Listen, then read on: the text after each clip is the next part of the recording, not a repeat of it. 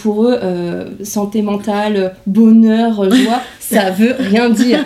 Quand je, quand je dis à mon père, bah, euh, comme dit, qu'est-ce que tu fais dans la vie Je vais dire, bah, c'est être heureuse. Il va dire, mais en fait, ma fille, qu'est-ce que tu me racontes euh C'est la question.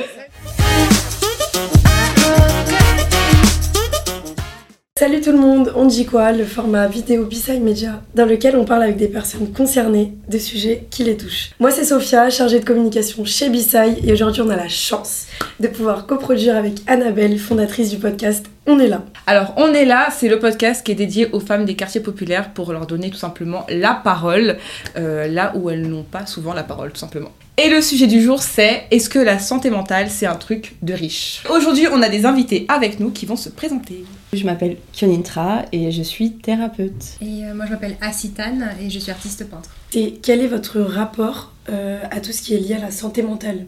Est-ce que votre rapport a évolué ou pas? Je pense que j'ai pas du tout été élevée dans un environnement euh, qui traitait ça comme quelque chose même d'existant, on va dire. Donc en fait, je pense que c'est au fur et à mesure en grandissant, j'ai constaté des anomalies, des difficultés que j'avais, que ce soit dans ma relation avec les autres ou avec moi-même. Et c'est là que j'ai commencé en fait à me pencher sur le pourquoi. Indirectement, je me sentais concernée à travers l'art, parce que la danse, c'est quelque chose qui m'a énormément euh, aidé et apporté avec la musique, pour pouvoir mieux gérer mes émotions, comprendre et en tout cas me sentir en sécurité pour m'écouter. Donc au fur et à mesure du temps, ça m'a permis de mieux me découvrir, et par la suite, j'ai pu bah, commencer une thérapie pour me découvrir, et là je me suis effectivement rendu compte qu'il y avait un vrai sujet et une incompréhension par rapport à d'où je viens, ma culture, qui je suis, et c'est pas forcément pris en considération dans le milieu thérapeutique. Donc j'ai décidé par la suite de moi-même devenir thérapeute pour apporter un cadre qui permet aux gens de se sentir bah, respectés et, et écoutés pour ce qu'ils sont. Euh, moi, ça m'intéresse beaucoup ça, parce que du coup, je sais que moi, euh, quand j'ai voulu voir une psy, ma première crainte, ça a été de me dire, mais elle va jamais comprendre mes problématiques. Parce que faut savoir qu'on s'est appelé euh, avant, donc pour sélectionner des profils. Et quand tu m'as dit ça, j'ai dit, bon, allez, je note ton nom, parce que qui, qui dans sa vie dit, alors écoute, moi, la santé mentale, je connais, parce que maintenant, je suis thérapeute, donc voilà. Et j'ai trouvé ça génial. Et du coup, la question peut-être que j'aimerais bien vous poser, c'est est-ce que vous avez eu des difficultés en fait à trouver euh, un accompagnement psy Euh, et quelles ont été les difficultés? Est-ce que c'était plutôt financière ou est-ce que c'était plutôt de l'ordre de la peur de se dire mais en fait je vais aller voir qui? Et qui va me comprendre en fait? Est-ce qu'on va pas minimiser en fait euh, ce que moi je ressens? Effectivement, j'avais devant moi des thérapeutes qui comprenaient pas pleinement ma situation parce qu'ils avaient ni la notion de culture ni la notion d'environnement. Donc ça, Mhm. c'était hyper frustrant pour moi. Et il y avait effectivement aussi le côté financier parce que bah faut faire des, tu dois prioriser. soit tu prends en charge ta, ta santé mentale, soit tu pars en vacances, euh, soit tu payes tes factures. Donc il fallait vraiment prendre tout ça en considération. Moi, je sais que j'ai dû recommencer pendant un an Mhm. pour me dire je vais me faire accompagner et j'ai choisi tel thérapeute qui pourra mieux me comprendre même si elle prenait pas tout en considération mais ça avait déjà été un grand début pour moi pour me découvrir. En fait, j'ai cherché euh, une thérapeute, une thérapeute et euh, je suis tombée sur Instagram, assez étonnamment, sur euh, une thérapeute euh, qui était en Angleterre. C'est vrai que voilà, c'est une femme noire qui porte le voile. Du coup, enfin, je me suis tout de suite sentie En rassurée par Angleterre. rapport à ça. Voilà. Et donc, euh, je me suis dit, bon, Faut bien le préciser en Angleterre. c'est vrai, c'est vrai, mais faut préciser. Parce qu'en France, préciser, en France, ça n'aurait pas été possible en Ouais. effet. Donc, euh, c'est sûr que oui, ça m'a rassurée, mais ça a été compliqué euh, quand même. Mais du coup, les filles, j'aimerais bien euh, rebondir sur un, un aspect commun que j'aperçois dans votre discours. C'est le fait que vous vous sentez comprise lorsque la personne d'en face vous ressemble. Est-ce que pour vous, vous pensez qu'il y a un lien entre héritage culturel et relation qu'on a avec tout ce qui est santé mentale, émotion, rapport avec soi-même, etc. Personnellement, je suis malienne d'origine. Et euh, il y a le truc de la pyramide de Maslow, des besoins, etc. Moi, mes parents, ils sont euh, immigrés. Mm. Euh, ma mère, euh, elle nous a élevés seuls avec mon frère Mm. euh, après, euh, après la primaire. Et du coup, enfin, quand on est en mode survie comme ça, et ça c'est dû aussi à la culture, au fait que ce soit, des, que ce soit des- que je sois une fille d'immigrés, ben, on pense pas euh, du tout à la santé mentale. En fait, c'est pas la priorité. Enfin, c'est un luxe, on va dire. C'est un Mhm. luxe, on se dit, en fait, j'ai pas le temps de penser à ça. Il y a aussi une culture de survie qui se crée en fait avec le fait d'être immigré. Ouais, ouais, ouais. T'as dit un truc important, c'est quand t'es enfant d'immigré, fille d'immigré ou que tu es tout simplement immigré, ce qui se passe c'est que t'as pas, t'es pas forcément au même niveau par rapport à tes besoins. Donc moi je sais que mes parents, bah, pareil, mon père il, vient il est arrivé d'Algérie, il avait euh, 20 ans, ma mère elle est née en France, mais euh, moi je suis d'origine algérienne donc ils sont nés en 62. La guerre d'Algérie s'est terminée en 62. Ouais. Donc autant vous dire que pour eux, euh, santé mentale, bonheur, joie, ça veut rien dire.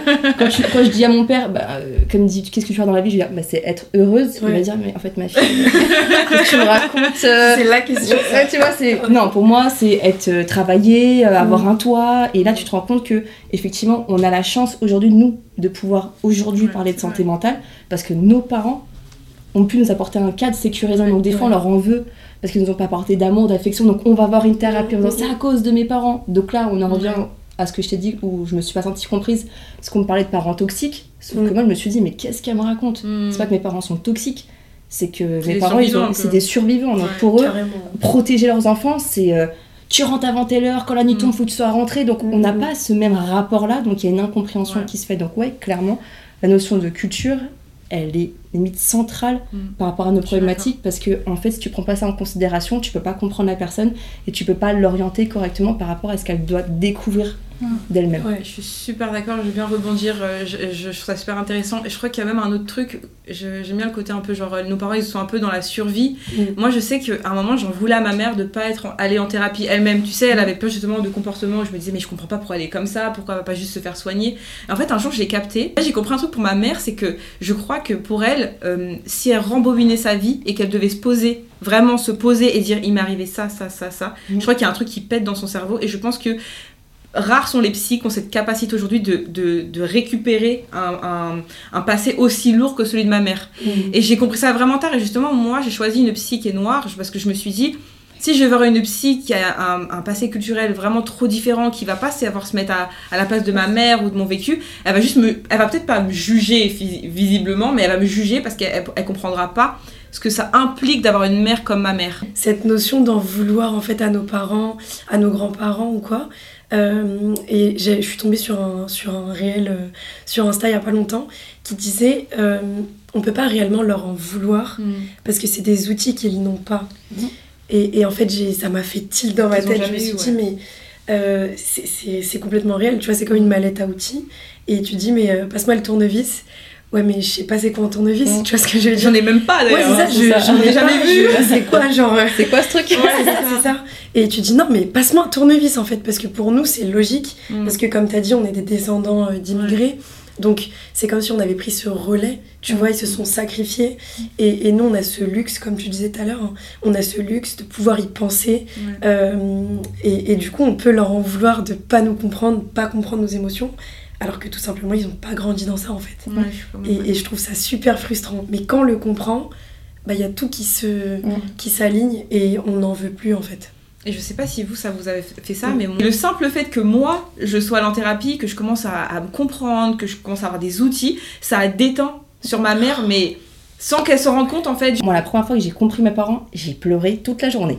Ah ouais. là là. Ça m'a choquée. J'ai dit non, mais en fait, je leur en voulais, j'arrive des choses méchantes. Et en réalité, non, c'est juste que eux-mêmes n'ont pas, comme tu as dit, ils n'ont pas Mm. eu les outils pour. Mm, Et au fur et à mesure du temps, de rester vraiment centré avec moi, dans mon cœur, qui je suis, la côte découverte de moi-même, je me suis rendu compte que ma famille bougeait autour de moi. Mhm. C'était ouf. Et c'était super beau parce que la première fois, j'ai dit à mes parents, je t'aime. Oh, j'ai du frisson. C'était. Et mon père m'a dit, moi aussi, je t'aime, ma fille. Ah, j'ai pleuré aussi pendant 20 Incroyable. C'était incroyable de se dire, bah, en fait, de, de, des fois, on attend que ça vienne d'eux, Ouais. mm, mm. mais on est des adultes et on se rend pas forcément compte du pouvoir qu'on peut avoir sur notre famille pour faire évoluer les choses. Et quand tu vois les choses qui bougent, non, sincèrement, je trouve que c'est la meilleure sensation au monde. Je pense qu'il faut rappeler aussi que c'est un- il faut énormément de courage hein, pour se dire euh, je vais aller quelque part et je vais déballer ma vie à une personne que je ne connais pas. Ouais. Ça peut très mal se passer, ça peut très bien se passer. Et genre, enfin, moi je pense qu'il faut pas minimiser aussi la, la Mm. force que c'est. Et je pense encore plus quand justement. On disait tout à l'heure, quand on est une personne racisée, bah, quand on porte le voile, euh, quand on est une femme, on, on- à chaque fois, c'est des trucs en plus où on se dit, je vais être encore plus vulnérable. Qu'est-ce qui va m'arriver si je rentre dans cet endroit, tu vois? Moi, c'est un vrai acte de foi envers soi-même quand on va se faire accompagner, de se dire, bah, je mérite Mm. d'aller bien, je mérite d'avoir le bonheur, donc euh, j'y vais parce que j'ai foi en moi. Et ça, des fois, on Ouais. se rend même pas compte que c'est vraiment un acte de foi. Mm. C'est pas de la faiblesse, au contraire. Ouais, je- Ah ouais, c'est Ah grave, oui. c'est tout le C'est contraire. dur, hein. Moi, c'est Ah moi, oui, c'est tout le contraire. Moi, je sais que quand les gens ils me disent euh, je, je vois une thérapeute, je vois un psy, machin et tout, je suis en mode Oh, tu dois être trop fort. Hum, Toi, t'es, toi, t'es quelqu'un, toi. Ouais. Ah ouais, d'accord, j'ai compris. Toi, 5 points déjà. Je bravo. Bravo, on peut être copine, on peut être copine. Tu vois, il y a un truc qui se passe comme ça, je me dis, ah ouais, punaise. hum. En plus du fait que ce soit en plus euh, un coup, tu vois, ça je Mm. pense qu'il faudrait qu'on revienne dessus, mais euh, je sais pas si vous aussi, qu'est-ce qui a, hum, comment dire, qu'est-ce qui a fragilisé votre santé mentale? Si vous avez euh, des points spécifiques, vous vous êtes dit, ok, ça, je sais que ça, aujourd'hui, a encore un impact sur ma santé mentale, ou euh, je sais pas, Mm. quel, euh, quel genre de truc vous, vous impacte au quotidien euh, Ça, ça m'intéresse beaucoup. Bah moi, par exemple, je viens de, de Cheville-la-Rue, du coup, dans Val-de-Marne. Mhm. Euh, j'ai fait toute ma primaire et mon collège là-bas.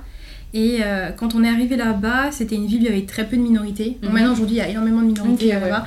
Mais quand on est arrivé, il y en avait très très peu. Et il y a deux écoles primaires. Mhm. Et moi, j'étais dans celle où il y avait vraiment, mais euh, vraiment que des blancs. Quoi. Il y avait mon frère et moi, mon grand frère et moi. On était les seuls noirs pendant un certain temps, il me semble. euh, Ou je crois qu'on était peut-être cinq au total. Ok. Enfin, on était très très On- peu. se compte, ouais. Vous côté sur le doigt d'une main, c'est Oui, voilà, pas beaucoup. ouais. Exactement. Et euh, je sais que j'ai subi beaucoup de harcèlement de la part des élèves et même des professeurs. Ah, Et ça, c'est Ah, quelque les professeurs chose. ouais, aussi. Des professeurs aussi. Je sais qu'on m'a fait des insultes racistes et que le prof s'est moqué de moi par la suite. devant tout le monde? Ouais, devant tout le monde. Oui, yes, super. Ce genre de choses. Et Vraiment, euh, ce genre de choses, dans le sens, euh, arrivé euh, de différentes manières à plusieurs reprises. Je sais pas si vous aussi, ça vous a fait ça, mais en fait, euh, il y a l'impression qu'en fait, on est comme une statue, on va dire, et genre, on ressent rien. Et en fait, au fur et à mesure, on se rend compte qu'il y a quelque chose. Mais si on m'avait demandé il y C'est a. un symptôme. euh, ouais, voilà. Si on m'avait demandé il y a 5 ans, est-ce que tu penses que le racisme te touche? Enfin, j'aurais pas nécessairement été aussi active dans le fait de dire oui que, que maintenant. Mais ça m'a ça pris le temps pour même, voilà, un peu de déni. C'était vraiment le, on va dire le syndrome de la femme forte. Ok. Mm. Parce que Ah, ah, trop c'est un vrai intéressant, sujet. intéressant. C'est un vrai sujet. Je, C'est je un me redresse. Non, c'est un vrai sujet parce qu'en plus j'en parle depuis 2021, je fatigue les gens avec ça, on Ouais. me dit non mais Kionitra t'abuses, c'est hyper glamour d'être une femme forte et tout. Je dis ok, on en reparlera plus tard, tu vas te rendre compte que ça bouge ta santé mentale. Ouais. En fait moi ça a eu un vrai impact pour moi parce que bah, j'ai grandi en cité, Mm. euh, l'aîné de quatre filles, mon père il voulait absolument un garçon donc moi il m'a dit clairement ma fille il faut que tu sois l'équivalent de 10 mecs. Oh la vache. Voilà. Donc- il te l'a dit cash Ah il m'a dit, que tu oui il dit tu dois, besoin de te le dire tu dois valoir 10 bonhommes. Oh la vache. ok, voilà, donc ça veut dire tu ne pleures pas, tu ne montres pas tes sentiments, pardon, mais- tu montres pas tes sentiments, tu dois avancer, tu dois réussir. T'es obligé de réussir. Tu dois, voilà, tu dois ouvrir la voie de cette manière-là et pas autrement. C'est Mm, comme ça, mm, comme ça, mm. comme ça. Et en fait, moi j'ai vécu ça en me disant, mais en fait j'ai pas de vie. Mm. J'ai pas le choix. En fait j'ai une vie de merde. Clairement c'est ce que je me suis dit en grandissant. Et quand été majeure, je dis, mais en fait ça va être quoi ta vie de être obligé de faire comme ça, comme ça, comme ça, parce qu'on t'a dit ça, et si tu fais pas ça comme ça, ça veut dire ouais. qu'on va te rejeter ou quoi que ce soit, mais voilà, je suis une femme et je vois les femmes de ma famille qui sont hyper fortes, qui tiennent hyper bien la maison, donc je dois être comme elles. Donc en fait, ça te met une, une pression qui est juste. La performance. Ouais. Et t'es comme ça, comme ça tout le temps, et t'arrives à un moment donné, tu rencontres quelqu'un, tu veux peut-être faire ta, ta vie, tu te dis. Mais en fait, tu me sers à rien parce que bah, je vaux 10 bonhommes par rapport à toi. Et là, tu te rends compte qu'il y a un problème. Tu dis, c'est pas normal. Ouais. C'est pas normal de penser ça, de dire en fait tu, tu me sers à rien. Bah si, tu me sers pour partager des moments, mais à ce moment-là de ma vie, j'avais pas cette vision-là. Mm. Donc j'ai divorcé, J'ai eu des problèmes de santé en lien avec ça parce que je gérais pas du tout mes émotions, j'ai fini à l'hôpital, j'ai failli faire un arrêt cardiaque. Oh vache. Donc le syndrome de la femme forte a failli me tuer, clairement. Et le médecin m'a dit écoutez, vous avez aucun problème au niveau du cœur, vous, êtes, vous avez une colère en vous, je sais pas ce que vous avez. Mais il faut lâcher. Voilà, il Ok. m'a dit il faut lâcher. Et la première fois que j'allais voir une thérapeute, bon, j'ai pas pu m'ouvrir parce qu'elle me comprenait pas, Mm. mais une autre thérapeute, ah, j'étais énervée. What Ta, ta, ta, ta, ta. Elle a dit, ouais, ouais, vous êtes en colère, hein, il y a beaucoup de colère qui sort de. Et là, je me suis dit, il y a un vrai sujet. Moi, je sais que c'est quelque chose qui m'a énormément bouffé. Mm. Et quand je me suis recentrée en travaillant là-dessus, là, je vois, ah, mais moi aussi, je me sens concernée. Ah, mais moi aussi, je me sens concernée. Mais j'avais honte d'en parler. Et en fait, il y a une vraie honte Mm. autour de ce syndrome-là parce qu'on se dit, en fait, si je dis que juste je suis fatiguée de tout porter, genre, je suis épuisée, Mm. Bah, on va me juger parce que je suis pas une bonne femme, une bonne mère ou Et autre. t'as l'impression que vu que tout est tes, tout est sur tes épaules, si toi tu t'écroules, tout s'écroule. Tout s'écroule. C'est comme un peu les mères célibataires, je trouve qu'elles ont un peu ce truc-là aussi, tu sais, genre les mamans qui sont célibataires, elles font le- la mère, le père, le, la sœur, le frère, elles sont tout en même temps, donc en fait elles retiennent tout, elles retiennent tout parce qu'elles ont l'impression que si à un moment elle est lâche, t'as l'impression que tout le monde va Mm. lâcher, et je Mm. comprends de 100%. Et c'est vrai que je trouve qu'on en, c'est vrai que je trouve qu'on en parle pas, euh, pas je pense qu'on en parle pas assez, ouais. Je- moi je suis un peu émue, genre. et j'ai- j'ai trop compris ton truc de la colère parce parce que moi, genre, pendant longtemps, j'avais ce truc de façade de au lieu de pleurer, je m'énerve. Mm. Et depuis que je suis petite, j'ai ce truc. Et pourtant, personne me l'a dans la tête. Je pense que c'était un truc que je me suis un peu. euh, j'ai un peu. euh, je sais pas, je me, je me suis rentrée par réflexe, par protection, de trucs. De, de me dire, mais si je pleure, après je suis faible, après on va me manger. Si, si, si, si je bouffe pas les autres ou si je m'énerve pas, on va me bouffer. Mm. Donc moi, faut que je sois forte. La vie, on m'a toujours dit, elle va être plus dure pour toi, elle va être plus dure pour toi. Faut que tu Mm. travailles plus que les autres, faut que tu fasses deux fois plus. C'est rentré dans ma tête, je me suis dit, je me suis dit moi, je peux pas être triste, je vais être en colère. Donc à chaque fois que j'étais triste, je me mettais en, cri- en crise de nerfs. Ouais. À chaque fois que j'étais malheureuse, ben, je devenais irritable. Et j'avais ce truc comme ça de. Moi, la colère, elle sortait naturellement. Et même aujourd'hui encore, comme tu dis là, comme tu as dit, il y a des moments où je suis énervée et je dois réaliser, je dois me poser et réaliser que je suis pas énervée en fait. Mm. Je suis pas du tout énervée, je suis carrément triste, aucun rapport. Mais Mm, pourtant, la colère, elle monte, elle monte vraiment comme si on m'avait mis en colère, tu vois. Mm. Et je dois, je dois prendre ces 5 minutes sur moi et me dire euh, Ah ouais, en fait, je suis pas énervée du tout, je suis triste. Mm. Et là, je pleure. Un constat que j'ai fait, c'est que euh, à chaque fois que bah, là, par exemple, on est que des femmes, à chaque fois que je vais à un événement, à une marche, à une table, à tout, à tous Ouais. les événements où je suis allée, on était très majoritairement des femmes en fait. Ouais. Et c'est quelque chose que je peux pas m'empêcher de constater. C'est vraiment, enfin, on a vraiment cette responsabilité à porter sur nous, même quand on pense euh, au parcours euh, de la santé mentale pour une femme et pour un homme. J'ai l'impression que les hommes, ils ont cette liberté en fait de euh, de- d'exploser, de, faire absolument n'importe quoi. Et après, ils peuvent rentrer, ils seront même honorés parce que c'est un homme qui a réussi à, à- à se reprendre, à redevenir droit. Mais une femme, en fait, qui dit qu'elle est allée voir un psy ou autre par la société, bah, c'est un peu une folle. Il y a le truc de l'hystérie. Hystérique, ouais. Ouais. Donc on a, euh, bah, on a une pression qu'on accepte parce qu'on n'a pas le choix. Mm. Parce qu'en fait, on nous fait bien comprendre que ben voilà, l'homme il sera dehors, il fera ses erreurs et puis nous on doit rester ici pour tenir en fait toute la communauté. Du coup, tu vas au centre social, c'est des femmes. Mm. Tu vas voir les éducateurs, c'est des femmes. Mais je pense qu'il faut que ça change quoi. C'est Ouais. pas normal du tout. Enfin, il y a un message qui est envoyé. Je me dis quand on va à un événement pour euh, l'inclusivité, pour nous protéger, pour créer un safe space et qu'il y a que des femmes, Mm. tu te dis enfin quel message ça envoie en fait tout souvent les hommes? Du coup, qu'est-ce que vous en avez rien à faire? En fait, je pense que c'est pas qu'ils en ont rien à faire, c'est que déjà nous, en tant que femmes, on, on s'autorise pas à être dans nos émotions. Mhm. Et aussi, la société de l'homme leur a demandé d'être Oui. que dans le matériel. Et en fait, pour eux, dans leur inconscient, en fait, on a des problématiques qui sont différentes. Mm. Eux, pour eux, c'est si je ramène l'oseille à la maison, je suis un bonhomme. Ouais. Nous, c'est si on est capable de tout porter émotionnellement, on est des bonnes femmes. Mm. Donc, c'est pas qu'ils se sentent pas concernés, c'est que déjà, ils voient des femmes sont qui sont. On est tellement fortes et on montre aucune émotion. Comment, en tant qu'homme, tu veux t'ouvrir Non, je suis d'accord. à une femme qui est thug, entre guillemets Franchement, c'est impossible. En fait, je pense que ça, c'est vraiment un problème beaucoup dans les quartiers populaires aussi. Je pense qu'on Ouais. est tellement, on est, enfin, on, on se, on est, on est tellement dur, on apprend tellement à être Ouais. dur, on est Ouais. tellement prêt à recevoir des coups de la vie que genre on devient tous des briques. C'est grave, on est Je tous te des jure, briques. tout ça, je dis j'ai pas mal. Et, c'est ça. Et en fait, du coup, effectivement, ouais, je pense que ça, les, les hommes, ça peut être encore pire. Va débrancher le logiciel C'est ça. euh, 10 ans, 15 ans après, en leur disant en fait, tout ce qu'on t'a appris, c'était pas nécessaire. T'as droit d'être doux, t'as droit de prendre ton temps, t'as droit de pleurer, t'as droit d'être triste, t'as droit de te Mhm. ramasser, t'as droit de. Tu vois, t'as droit de tout. tout-. Enfin, t'as droit d'être euh, vulnérable. Genre, Ouais. c'est dur, hein, le Mhm. logiciel, il est. Tu vois, comme t'as eu Ah, il du est temps, bien. le, il est le- formaté. aussi, Ah, tu vois. c'est- Et eux, ils doivent avoir la même, la même impression, ils doivent se dire aussi Attends, mais si moi je suis plus dur, si moi je pleure, Mm. Mais on est foutu, Bah oui. Ah ouais. on ouais. est foutu. Tu vois, c'est ça le truc. Tu vois, ça et, en- qu'ils- et comme, et comme je pense, euh, là pour le coup, pour la classe sociale, les femmes aussi, nous aussi, on est, on est endurcis aussi. Du Mm. coup, c'est la compétition de qui, va, moins- qui le moins pleurer, euh, qui va être le plus vénère, euh, qui va être le plus dur, Mm. qui va encaisser le plus de choses aussi, tu vois. Mm. Donc au final, quand nous, on s'autorise à être dans nos émotions, ben, on peut ouvrir des espaces pour que les hommes puissent mieux s'ouvrir. On est puissante. Mm. On peut faire évoluer les choses en se changeant nous-mêmes, en tout cas en s'autorisant à être nous-mêmes. Mais si je suis une maman qui n'est pas dans ses émotions, qui a un garçon et qui dit Oh. Regarde-moi mon fils, Mm. je suis une femme forte, donc tu pleures pas. Ouais. Donc la réalité, c'est qu'on a le pouvoir de, de tout déconstruire et reconstruire quelque chose qui soit plus sain. On n'a pas la responsabilité de faire bouger les choses. On a le pouvoir de se remettre au centre de notre vie. Et du coup, les gens autour de nous sont obligés de reprendre leur place, Mm. leur responsabilité. Ouais. La nuance, Ouais. elle est différente. C'est En pas fait, je c'est en, porte. c'est en se préservant et en posant les limites et en disant stop, non, ça Mm. non, ça non, on me laisse tranquille justement, Mm. que les autres autour de nous sont obligés de bouger. Je suis hyper, euh, C'est ouais, ça. je suis hyper d'accord. Oui, c'est une façon de se préserver soi-même sans avoir à faire d'efforts de fou. Au contraire, Ouais. limite, c'est t'en fais moins et du coup, les autres Ouais. sont obligés d'en faire plus. Je suis archi. euh, C'est hyper archi magique. hein. Moi, par exemple, pour ma part, je sais qu'il y a plein de moments où ma santé mentale, elle a été mise en péril, pas à cause des gens, pas à cause de, je sais pas, de mes interactions sociales, mais juste à cause de l'argent.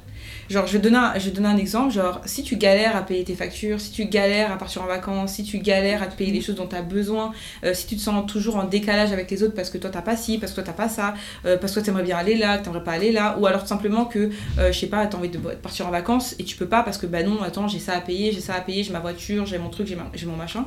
Est-ce que vous, il y a des moments où vous êtes dit en fait, là je pourrais être heureuse Vraiment, je pourrais être heureuse si juste j'avais de l'argent. C'est-à-dire que, c'est-à-dire que oui, les problèmes, euh, oui, la famille, etc. Mais là, vraiment, il suffirait que je gagne tant par mois ou que j'ai telle somme qui tombe et en fait, la plupart de mes problèmes, ils disparaîtraient. Que ce soit quand on est petit ou quand on est aujourd'hui adulte ou quand on est ado. Ah, clairement, ouais. Clairement, euh, c'est vrai que euh, moi, il y avait un truc que j'avais constaté, c'est que euh, il arrive un moment où, euh, en fait, ton rapport à, à l'argent, c'est pas une question de pouvoir s'acheter des vêtements ou autre, c'est Mhm. vraiment une question de dignité, en fait. Quand euh, quelqu'un peut plus s'acheter de serviettes hygiéniques, de coton-tige, de déodorant, ce genre de choses, j'ai même plus mes besoins primaires, en fait. J'ai même plus accès à mes besoins primaires. Donc, dans ces moments-là, c'est sûr que. euh, en fait, c'est vraiment dur de. Parce que je trouve que même le rapport à la santé mentale, enfin. Il faut pouvoir aussi prendre soin de soi-même, on va dire entre guillemets. Si j'ai même pas de crème pour, euh, pour m'hydrater le corps, en fait, bah, j'ai l'impression. euh, Enfin, moi, personnellement, c'est vrai que ça donne l'impression d'être un peu une moins que rien, entre guillemets, dans le sens où je peux même pas pour moi-même, Ça touche à l'estime, quoi. ouais, voilà, ça touche à l'estime, euh, vivre en fait dignement et avoir ce dont Mm. j'ai vraiment besoin. Genre, pas de chaussures, pas de boucles d'oreilles, pas de. Je parle vraiment de trucs primaires. Donc, euh, c'est vrai que, ouais, ça, ça joue vraiment euh, pour ma part. Moi, à l'époque, oui. Je t'aurais dit oui. Ouais. Mais en fait, aujourd'hui, je te dirais non. Parce que déjà, ça veut dire que on part du principe qu'il faut obligatoirement aller voir un thérapeute pour être heureux ou pouvoir se comprendre, alors qu'en réalité, on a tout en nous. Mhm. Donc moi, à l'époque, je me disais, ouais, si j'ai pas d'argent, je pourrais pas être heureux, je pourrais pas être épanoui. Comme si, encore une fois, je redonnais la responsabilité de mon bien-être encore à une énième personne qui était la thérapeute. Et moi, je me suis rendu compte que j'étais prête à mettre des sous. J'économisais, j'allais la voir, j'allais la voir. Mais je me dis, Mm. mais en fait, la réalité, c'est que je suis pas autonome. Mm. Et moi, je n'aime pas ne pas être autonome. Je veux me comprendre. Et je me suis rendu compte qu'on nous accompagnait pas, même en thérapie dite classique, à donner des outils pour qu'on puisse être autonome. Sauf qu'en réalité, quand tu fais ce premier travail sur tes blessures qui te permettent de te, de te découvrir, en tout cas de libérer la première porte où tu te dis Ah ouais, ma vie c'est un peu la merde quand même. Là, tu te redécouvres, mais on se découvre toute notre vie.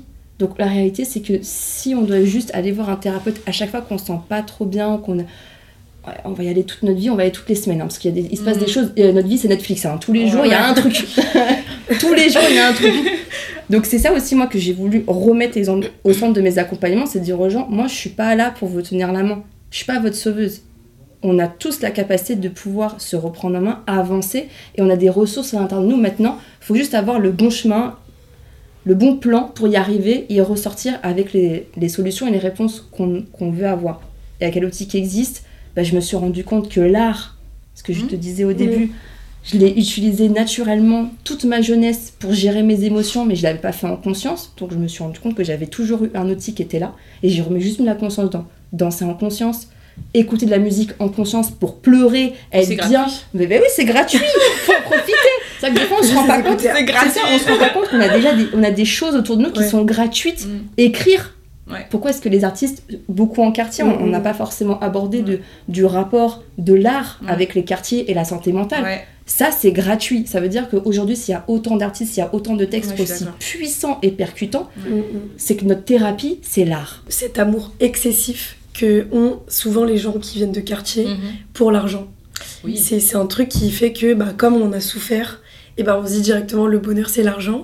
Mm. Et donc ça rentre dans notre, dans notre conscience. Et on se dit que, bah, comme tu disais tout à l'heure, mon bonheur c'est l'argent. Mon bonheur c'est que les thérapeutes. Mon bonheur c'est les autres. Et en fait c'est pas moi, tu vois.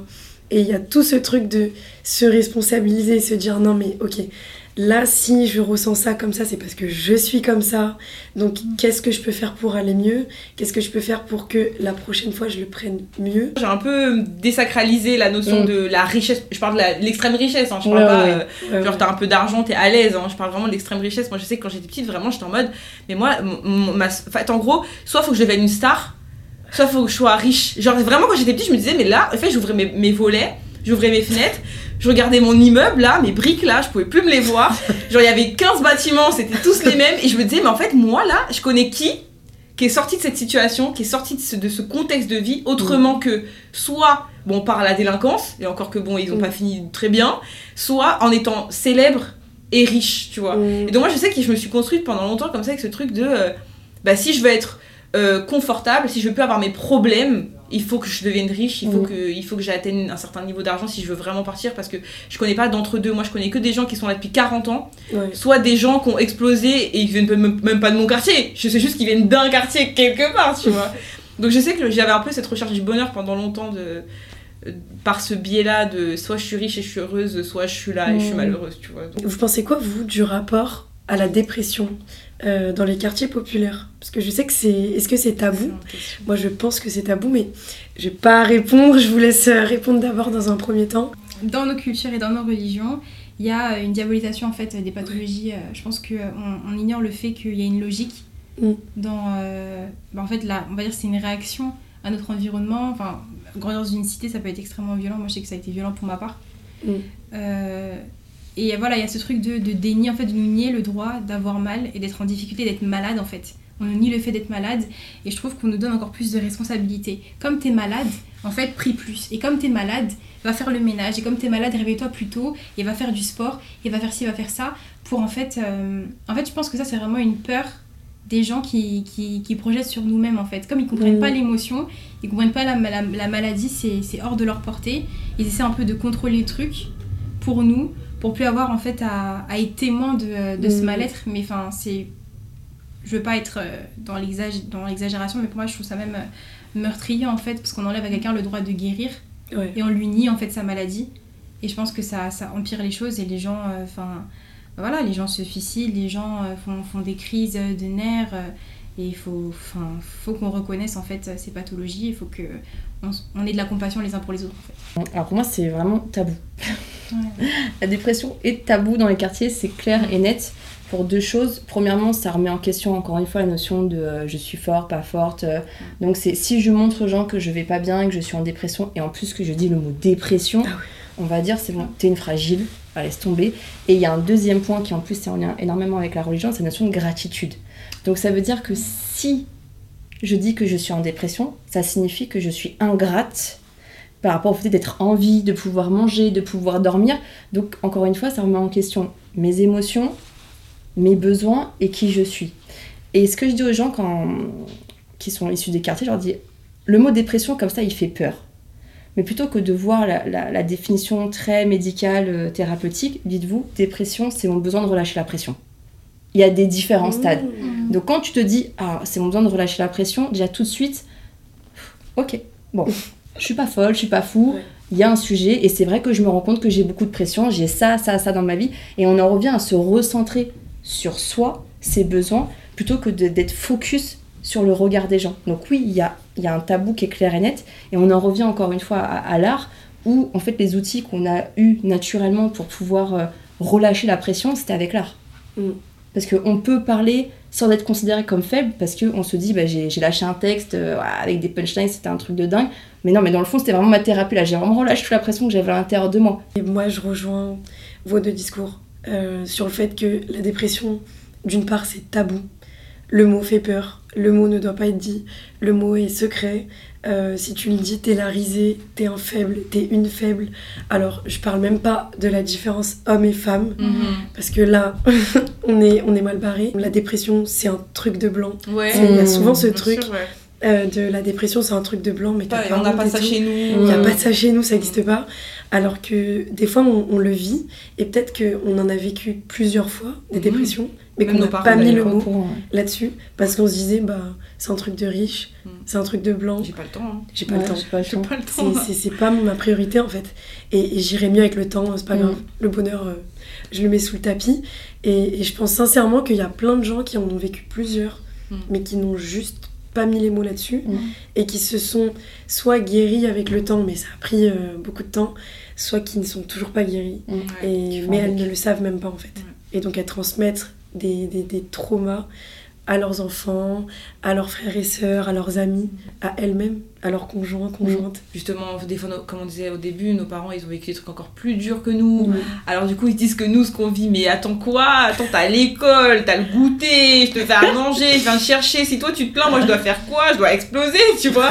Il y a un peu ce truc-là où, ils se donnent à fond et ils comprennent pas qu'on soit pas encore heureux alors qu'eux, ils ont sacrifié leur vie, leur âme, Mm. leur temps, leur argent, tout ce qu'ils avaient, ils ont tout mis. Même s'ils avaient pas Mm. beaucoup, ils ont déjà tout mis, donc ils n'arrivent pas à comprendre qu'on puisse être mal.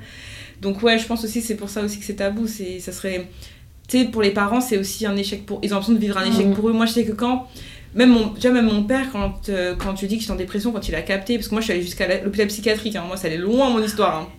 Et il- le premier truc qu'il s'est dit c'est j'ai raté un truc. Alors que rien à Mm. voir, tu vois, il avait Mm, rien à voir mm, dans mon histoire de dépression, tu vois, au final. Et lui, ses premiers réflexes, c'est Ah non, j'ai fait n'importe quoi, ah non. Et je pense que c'est aussi pour ça que c'est tabou, parce que je pense que les parents, ils ont tendance à vouloir faire genre que non, non, il n'y a pas de problème, ou fais ci et fais ça, parce que si ils trouvent pas la solution, c'est que c'est pas des bons parents, c'est qu'ils Ouais. ont raté, c'est que c'est leur faute, ils vont se culpabiliser eux-mêmes, tu vois. Bah, euh, merci, merci bah, à vous trois en vrai pour euh, ce moment. Je suis hyper euh, contente, hyper reconnaissante de ce partage. J'espère que ça parlera bah, à plein de gens. Et je Ouais. pense, enfin, j'en suis certaine qu'il y a plein de personnes qui se reconnaîtront. J'espère que ça apaisera aussi des personnes, que ça donnera des outils euh, à des gens. Et si vous voulez conclure avec une petite phrase, euh, je vous en prie. La conclusion, moi, ça serait oser être vous-même, vous prioriser et vous remettre au centre de votre vie parce que vous avez tout à l'intérieur de vous. Moi, je dirais euh, de ne pas s'accabler et croire qu'on est en échec parce qu'on est malheureux ou en dépression. Votre seule solution, avant tout, c'est d'avoir de la compassion pour vous-même. Parce que tant que vous serez en colère contre vous-même, pour un échec qui n'est pas un échec en fait, et une difficulté qui est collective, vous n'allez pas vous en sortir. Donc soyez votre propre ami dans cette épreuve. Merci d'avoir regardé ce dernier épisode de On dit quoi. J'espère que ça vous a plu. Et, euh, Et merci d'avoir écouté le podcast. Du coup, on est là au passage. Ouais. Donc n'oubliez pas de liker, partager comme d'habitude. En tout cas, on se retrouve sur Instagram et tous nos autres réseaux sociaux. On vous fait de gros bisous. Bye